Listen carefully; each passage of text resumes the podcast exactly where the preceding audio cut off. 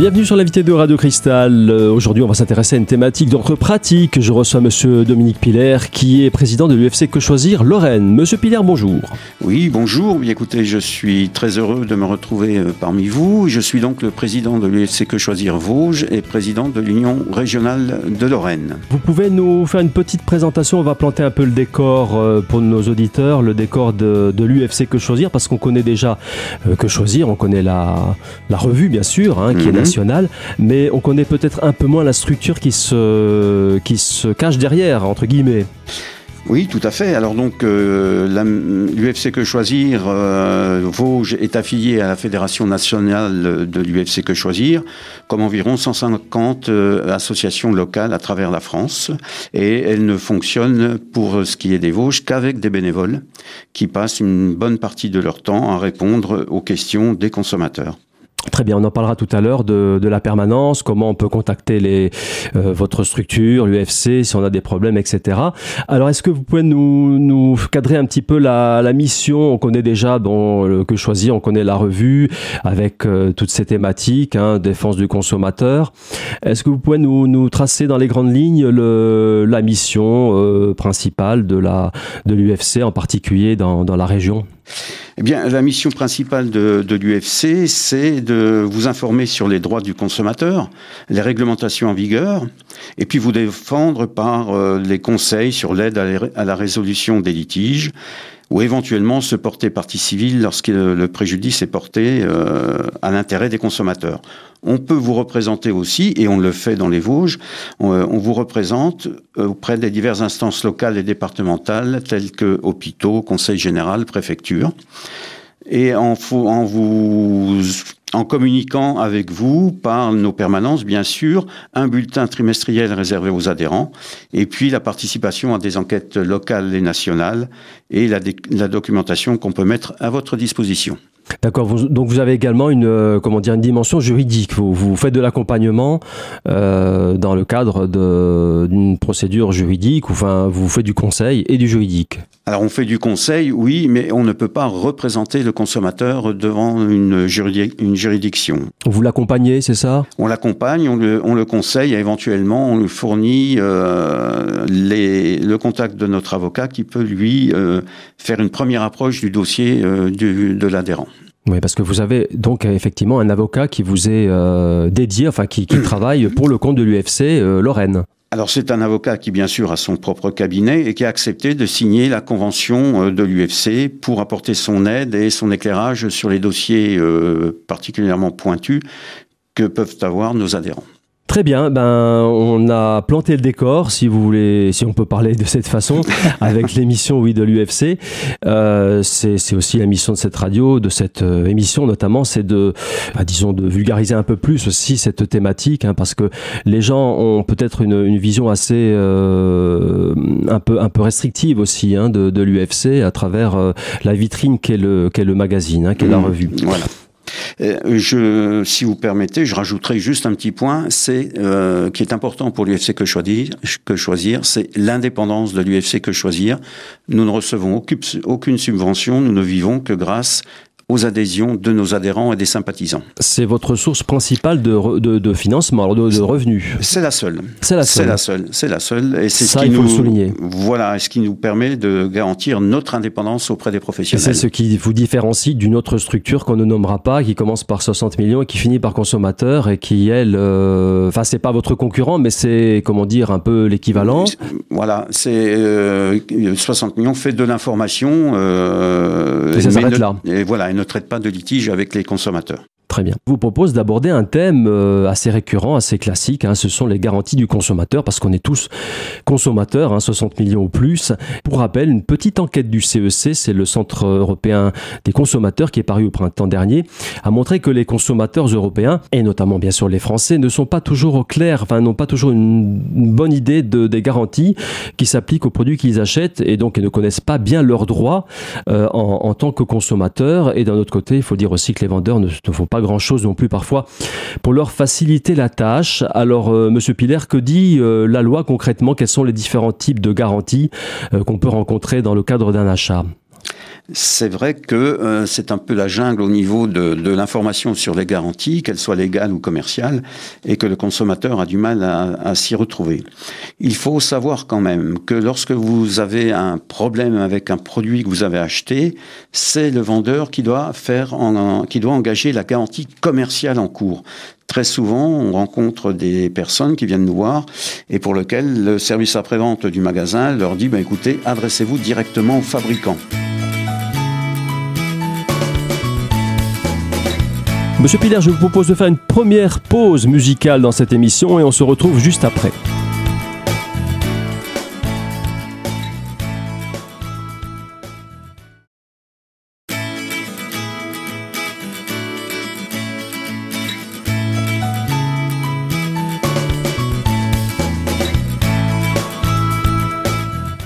Deuxième partie de l'invité de Radio Cristal. Aujourd'hui, on s'intéresse à une thématique d'ordre pratique, la défense du consommateur. Et je suis toujours en compagnie de Monsieur Dominique Piller, qui est président de l'UFC Que Choisir Lorraine. Monsieur Piller, en première partie, on s'est intéressé aux différents types de garanties. Et il faut le souligner, donc, ces garanties, eh bien, c'est le vendeur qui est responsable de les faire appliquer. Absolument, absolument. Donc il faut rappeler que le Code de la consommation, dans ses articles L211, 15 et 16, précise bien que c'est le vendeur qui répond de la garantie commerciale en cours. Et il rajoute que tout manquement à ces deux articles, euh, L211, peut entraîner une amende administrative. Voilà, bon après, euh, ça c'est le texte de loi. C'est le texte de euh, loi tel qu'il est prévu mmh. dans le Code de, la consommation. Mmh. Il faut quand même que le consommateur sache que s'il a des devoirs, il a des droits, il a des devoirs aussi, et puis il y a le Code de la consommation qui est là pour le protéger et qu'il faut mettre en application. Alors comment on peut euh, présenter les, différents types de garanties? Je crois qu'il y a les, légales, les facultatives et puis les gratuites, les payantes. Voilà, alors dans, au niveau de la garantie, euh, vous avez trois types de garanties essentielles qui euh, sont d'une part la garantie légale de conformité, qui, fait, qui est l'article L211 et suivant du Code de la consommation, la garantie légale des vices cachés et la garantie commerciale qui est proposée par le vendeur. Oui, alors donc les, les garanties légales s'appliquent en tout état de cause dans le respect des conditions qui les régissent alors que les garanties contractuelles sont facultatives. Ça veut dire que les garanties légales, personne ne peut euh, dire on ne les respecte pas, le vendeur ne peut pas vous dire je les ignore. Il faut savoir que le code de la consommation, c'est un code dit d'ordre public et nul ne peut se, soustraire, se soustraire à, ce, code. Alors que la garantie contractuelle, elle est variable et elle peut fluctuer d'un magasin à un autre pour le même produit qu'on achète. Voilà, c'est ce qui, ça, dépend ce qu'il y a dans, le contrat. C'est un contrat de gré à gré. Enfin, oui, c'est un contrat qui suppose euh, l'acceptation des deux parties. Oui, le, contrat suppose l'acceptation des parties, mais le contenu des contrats est défini par le vendeur. Voilà, il est imposé quand même. Hein. Alors que la loi, elle est là, elle est écrite, et il faut la faire appliquer. Mm. Et là, c'est ça le problème, c'est que parfois les vendeurs sont un peu euh, jouent un peu la facilité et vous renvoient souvent vers les fabricants parce que même ne maîtrisent pas nécessairement la, législation. Oui. Euh, je pense qu'on peut dire aussi, sans être méchante langue, que ça leur évite des, soucis euh, pour s'occuper à traiter le litige du consommateur. Voilà, c'est ça ça leur permet de comment dire de se libérer de, leurs obligations. C'est ça, exactement. Voilà, c'est ça, et c'est ça hein, le, plus le plus important, c'est que en cherchant à se libérer de leurs obligations, bah, c'est le consommateur qui est perdu. Et nous voyons assez souvent des gens venir nous voir en disant mais je comprends plus rien, euh, c'est garanti, on veut pas s'occuper de mon produit. Que dois-je faire? Parce que souvent les vendeurs en plus vous annoncent euh, avec un certain aplomb, euh, voilà, et vous, vous vous sentez un peu démuni face à cette réponse. Voilà. Et puis vous repartez à la limite, voilà, euh, sans avoir obtenu gain de cause. absolument. Alors que la loi vous protège, quel que soit le problème que vous rencontrez. Oui, c'est une méconnaissance. En fait, c'est une, ouais, c'est une méconnaissance des de droits. Enfin, c'est assez compliqué. C'est le code de la consommation. Voilà. on est, là aussi pour le décrypter un petit peu. Hein. Voilà, tout à fait. Parce que le code de la consommation, je suis sûr que très peu de consommateurs savent qu'il existe. Puis il change, il évolue. Et, il évolue. Les dernières lois Macron ou Hamon ont fait évoluer ce code. Donc il y a éternellement une remise à jour des différents articles de ce code en fonction de l'évolution de, la société aussi. Oui, c'est ça, c'est un, c'est une législation en perpétuelle euh, évolution. Et la dernière date, vous me disiez tout à l'heure en, en préparant la mission, c'est la loi Macron qui, qui a aussi modifié, euh, qui a aussi modifié des dispositions. Voilà, tout à fait, comme par exemple l'achat sur Internet. Maintenant, c'est à réception du produit que vous bénéficiez du délai de rétractation de 14 jours et non plus après avoir validé la commande. Contrairement à un achat euh, dans un commerce pour lequel vous n'avez pas de droit de rétractation, c'est ça? Absolument. Lorsque vous achetez en magasin ou sur une foire, attention, hein, sur les foires, c'est là aussi que l'on rencontre le plus de problèmes, vous ne bénéficiez pas du délai de rétractation. C'est un achat fermé définitif. Alors une fois qu'on a signé le bon de commande, eh bien l'achat est fermé définitif. Après, suivant le magasin, suivant le type d'achat, j'allais dire, tout peut se négocier, mais il ne faut pas hésiter à négocier, mais sachant que le commerçant est en position... De force Oui, le mot de force... Vous, de vous dire non. De vous dire non et de vous dire, euh, c'est fini, je, je, ne fais rien. Voilà, après c'est une question commerciale. Voilà, donc c'est important de, de, bien faire la distinction Absolument. avec le droit de rétractation qui ne s'applique que dans certains, certains cas de figure. Dans le démarchage à domicile ou bah, la vente par Internet. Monsieur Pider, on fait une seconde et dernière pause dans cette émission. On se retrouve juste après pour la dernière partie avec un quiz conso.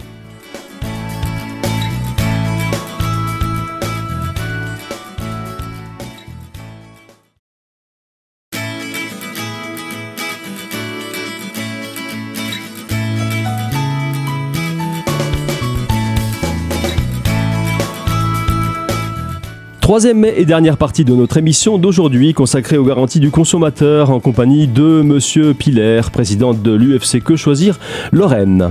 On n'a pas parlé réellement de la garantie euh, légale contre les vis cachés. On va en parler tout de suite. Parce que oui, parce qu'il y a des produits qui sont très très pointus technologiquement, qui sont peut-être pas aboutis aussi, et donc à ce moment-là, euh, oui, ça, ça peut ça peut intéresser, ça peut s'appliquer. Tout à fait. La garantie légale des vis cachés. Alors là, ce n'est même plus du code de la consommation. Il s'agit des articles 1641 à 1649 du Code civil, donc on est tout à fait dans le, vraiment dans le Code civil. Qu'est-ce que la garantie légale contre les vices cachés? Eh bien, le vendeur qui donc vous vend un produit est tenu de la garantie.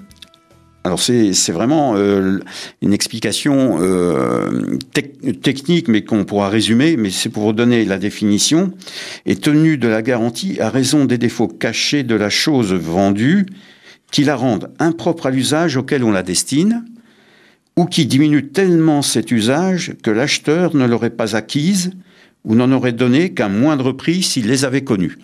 Bref, un appareil qui marche pas bien, quoi, qui, voilà, c'est ça. qui est bancal. Alors, quand on dit vis caché, c'est bien caché. Hein, c'est très important le terme caché. Vous achetez un produit et vous le voyez au moment de l'achat qu'il y a une rayure, et puis vous revenez dix jours après en disant ah ben je veux le remboursement parce qu'il y, a, y a un vice. Là, on a un vice apparent. Voilà. Le vice apparent n'est pas couvert. Hein, là, là, le vice caché, c'est principalement les, les, produits neufs quand même. Non, non, ça non peut être euh, ah non, ça peut être des produits d'occasion. Hein. Sur les voitures d'occasion, le vendeur, euh, même particulier, même particulier, est responsable des vices cachés. Mais tout ça, le vice caché se détermine par une expertise euh, contradictoire qui permet de de, trouver l'origine de, de, la panne qui fait qu'on ne peut pas réparer le produit. Et donc c'est cette expertise qui permettra de définir le vice caché. Il faut savoir que le vice caché doit être mis en œuvre dans les deux ans qui suivent la découverte du vice caché. Donc lorsque l'expert aura rendu ses conclusions, vous aurez une date de conclusion de l'expertise, et à partir de là, vous avez deux ans pour vous retourner contre le vendeur. On a le temps de s'organiser, on a le temps de voir, de discuter, de négocier avec le vendeur. Éventuellement, euh, bon, s'il y a un vice caché, il faut demander. Et puis, euh, de toute façon, le terme de l'action en vice caché, c'est le remboursement du produit. Oui, puisqu'il faut, il n'est pas en, voilà. en, état de fonctionnement satisfaisant nécessairement. Oui, mmh. c'est un peu la finalité de la démarche. Voilà, tout à fait. Alors je vous propose euh, d'aborder donc cette deuxième partie euh, sous l'aspect d'un exemple concret, hein, puisqu'on a parlé un peu théorie tout à l'heure. On va euh, illustrer maintenant nos propos avec un premier exemple. Je cite, j'ai acheté il y a trois mois, enfin je parle pas pour moi bien sûr, vous avez compris, je reprends un témoignage Je cite, j'ai acheté il y a trois mois un appareil électroménager dans une grande surface. Il vient de tomber en panne et le SAV du magasin, du magasin où je l'ai acheté, me dit que je dois m'adresser directement au fabricant. Alors c'est un, un peu, on en parlait déjà un peu tout à l'heure, c'est un peu surprenant dans la mesure où on l'achète pas au fabricant, on l'achète quand même au, distributeur. Oui, oui, tout à fait. Euh, on ne connaît dans un achat, on ne connaît que le vendeur. Et la loi, euh, notamment, et dans le code de la consommation, bien sûr, est formelle là-dessus, c'est le vendeur qui répond à la garantie commerciale en cours. Chaque fois que vous achetez un appareil électroménager ou autre, que vous faites un achat euh, conséquent dans un, dans un magasin, alors c'est pas forcément la valeur, hein, ça peut être un achat de 25 ou 30 euros, la garantie commerciale s'applique. Hein. Donc il faut que le magasin mette en œuvre la garantie commerciale dans un premier temps, et si le produit euh, n'est pas réparable, il faut qu'il engage d'autres actions. Euh, l'interlocuteur principal, c'est enfin l'interlocuteur unique, le seul, le seul interlocuteur, c'est le seul même, c'est bien le vendeur et, c'est pas. Donc qu'est-ce qu'on peut opposer comme euh, comme réponse, euh, Monsieur Piller, à un vendeur un peu indélicat qui qui avance comme argument adressez-vous au fabricant eh ben, lui répondre que la loi, et notamment les articles L211-15 et 16, précise bien que c'est le vendeur qui est responsable de la garantie commerciale en cours. Effectivement, lorsque la garantie commerciale n'a plus lieu d'être, le vendeur n'est pas forcément tenu de renvoyer au fabricant. Oui, mais je comprends pas. On parlait de tout à l'heure dans la première partie de garantie légale aussi. Voilà. Donc, si euh, on n'obtient pas satisfaction avec cette garantie commerciale, on fait jouer la garantie légale de conformité. D'accord. Et éventuellement, dans le cas extrême, de la garantie des vis cachés. En, supposant que le vendeur la connaisse, c'est ça aussi. Alors, euh, par expérience personnelle, je peux vous dire que euh, les trois quarts des vendeurs ne la connaissent pas. Eh oui, c'est ça. Parce que eux, ils ont une démarche commerciale. Ils veulent d'abord vendre leurs produits, dont des services. Et dans ah. ces services, il y a la garantie Absolument. commerciale. Et je pense que dans les formations euh, commerciales, on doit occulter un peu les problèmes de garantie ou se, se, se référer uniquement à la garantie commerciale du magasin. Donc, garantie commerciale du magasin, quand je dis ça, je veux dire que le magasin X peut avoir une garantie de tel type et le magasin Y une garantie totalement différente. C'est bien le magasin qui le enfin c'est l'enseigne qui impose euh, à l'acheteur sa, sa, garantie commerciale. Hein. Absolument.